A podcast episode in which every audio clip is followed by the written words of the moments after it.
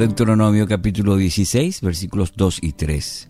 Sacrificarás la víctima de la Pascua a Jehová, tu Dios, de las ovejas y las vacas, en el lugar que Jehová escoja para que habite allí su nombre. No comerás con ella pan con levadura. Durante siete días comerás con ella pan sin levadura, pan de aflicción, porque a prisa saliste de, de la tierra de Egipto, para que todos los días de tu vida te acuerdes del día en que saliste de la tierra de Egipto. Título para hoy, El valor de los recuerdos. Aunque muchas veces eh, intentamos borrar de nuestro pasado aquellas experiencias negativas por las cuales hemos transitado, el Señor nos muestra, según el texto de hoy, que pueden cumplir un importante papel en nuestra vida espiritual. Para ayudar al pueblo de Israel a no olvidar el camino por el cual habían transitado, instituyó una fiesta, una fiesta anual, eh, con el solo propósito de que no olvidaran su peregrinaje como pueblo de Dios. ¿Qué era eh, lo que puntualmente debía recordar el pueblo de Israel? En primer lugar, debían recordar que en el pasado habían sido esclavos, sin esperanza de que alguien los librara de esa condición. La libertad que hoy gozaban era una libertad que les había sido regalada, no una adquirida por sus propios méritos o esfuerzo.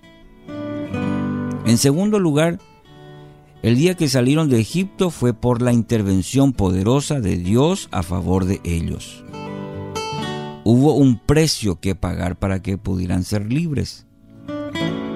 Una nación sufrió toda clase de calamidades para que un faraón de duro corazón finalmente les otorgara el permiso de marcharse. En tercer lugar, habían salido de Egipto solamente con la ropa que llevaban puesta. No tenían ninguna de las posesiones que ahora disfrutaban.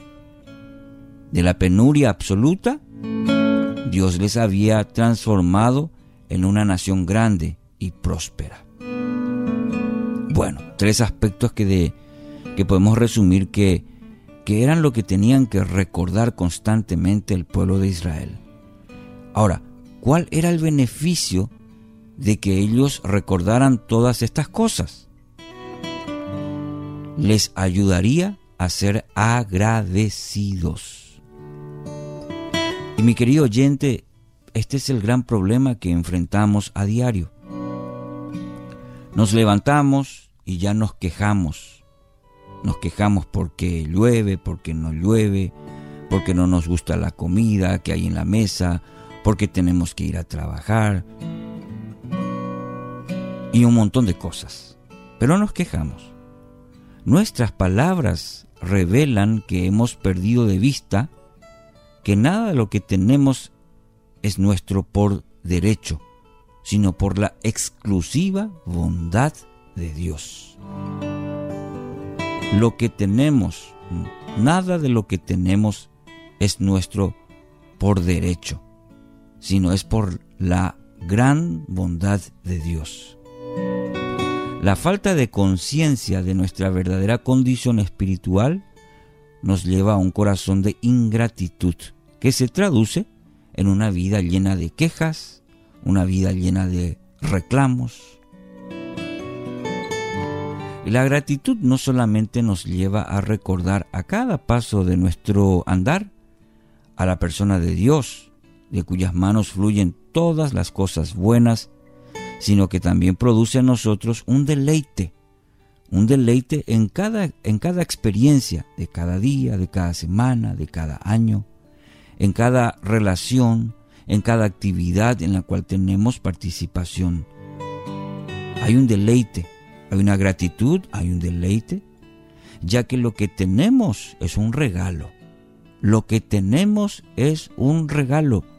Entonces, lo disfrutamos cada momento como algo inmerecido, algo inmerecido, que demuestra el amor de aquel que nos lo dio, nos otorgó, que es el Dios soberano, poderoso. Es fácil olvidar de dónde nos sacó el Señor.